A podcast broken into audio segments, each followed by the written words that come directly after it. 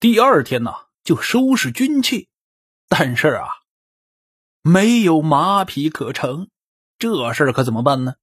没骑兵怎么打仗啊？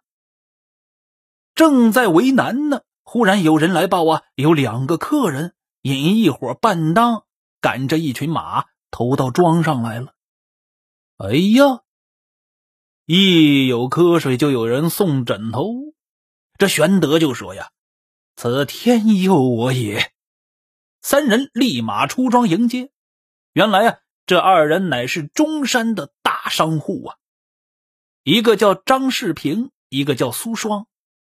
每年呢，都是要到北边去贩马。最近呢，又因为黄金起义了，道路不通，因此啊，就折回来了。刘备呢，于是就让这两个人到庄上置酒款待他们。说呀，想要讨贼安民，这两人就大喜呀，自愿呢将良马五十匹相送，然后啊又赠送金银五百两、兵铁一千斤，以资器用。风云际会呀，这些东西都是急用的。这玄德呢谢别这两个人呢，就命这个良将、铁匠。打造了一双双股剑，这就是刘备的兵器。云长呢造青龙偃月刀，又名冷艳锯，重八十二斤。张飞造丈八点钢矛，然后啊置办全身铠甲，聚乡勇五百余人来见邹靖。邹靖立马引荐太守刘焉呢。三人参见毕，各通姓名。玄德说起宗派，刘焉大喜，遂任玄德为侄侄子。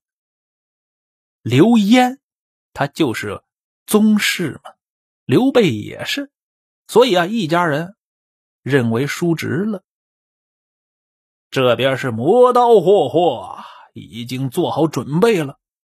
不几天呢，人报黄巾贼将程远志统兵五万。来犯卓郡，刘焉呢？于是就让这个邹靖引玄德等三人统兵五百前去破敌，开始打仗了。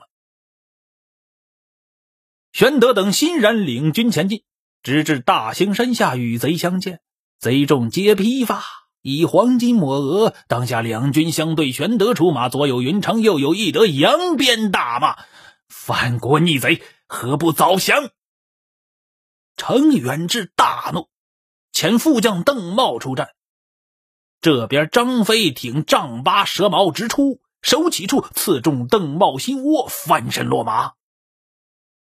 那边程远志见折了邓茂，哇靠，此了不得你了！哼，拍马舞刀直取张飞。这边关云长舞动大刀，纵马飞迎。程远志见了。早就吃了一惊啊！措手不及，被云长手起刀落，挥为两段。后人呢就有诗来赞这两个人了：“英雄录影在今朝，一世矛兮一世刀，处处便将威力展，三分好把姓名标。”兄弟两个，一人宰了一个，嘿嘿，好啊！剩下的众贼呀，见哎呦，主将都被斩了，那还打个什么劲呢？呲儿啊，跑吧！看谁跑得快！哎呀，倒戈而走啊！玄德挥军追赶，投降者是不计其数，大胜而回呀。刘焉一看，哦，哎呀呀呀呀，这仗打得漂亮，保境安民，好啊！于是啊，亲自出城迎接。犒赏军士。到了第二天呢，就接到青州太守龚景的牒文了。这牒文呢，是来报急的。你涿郡有刘关张三将给你护着，哎呀，我青州不行啊！青州还是太守啊，是省城啊，被黄巾贼呀围了，眼看着就要成县呢，赶快吧，来救我！这是一封求援信。刘焉接到这个信以后啊，立马就跟玄德商议了。玄德说：“呀，被愿往救之，我刘备啊，愿意过去救他。”刘焉于是就令邹靖将兵五千，同玄德、关张投青州来。这贼众见到救军来了，分兵混战。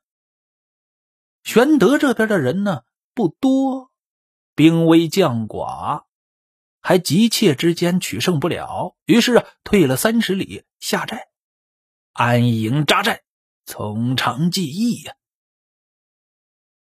刘备就跟关羽、张飞说：“呀，贼众我寡，必出奇兵，方可取胜。”于是啊，让关公引一千军马伏在山左，张飞引一千军马伏在山右，鸣金为号，一起出来接应。第二天呢，刘备就与邹靖引军鼓噪而进，对面的黄巾贼呀，出马迎战。刘备刚一接军呢，赶快跑啊！撤退！这贼众一看还敢跑，哗啦啦啦啦啦，乘势追赶。刚走过这边山岭，玄德军中一齐鸣金，左右两军齐出。玄德挥军回身再战，三路夹攻，贼众大溃，一直嘚吧嘚吧嘚吧嘚吧嘚啦，赶到这青州城下。太守龚景也率军民出城助战。这黄巾贼呀，大败。角鹿极多，于是啊，青州为解。后人呢也有诗来赞这个玄德，就是刘备呀。运筹决算有神功，二虎还需驯一龙。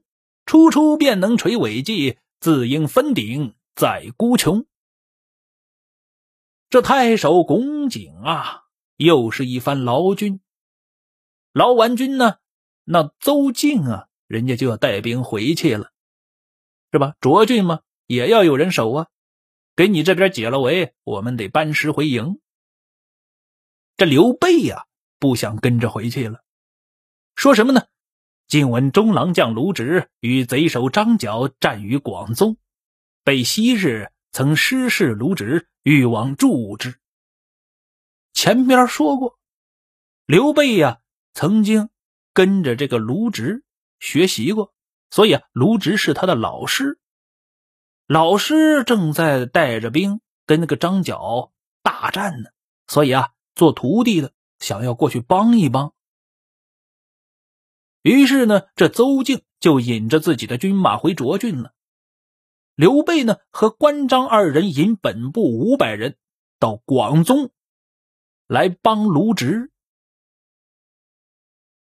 一时间。到了卢植的军中入帐施礼，俱到来意。这卢植大喜呀，留在帐前听调。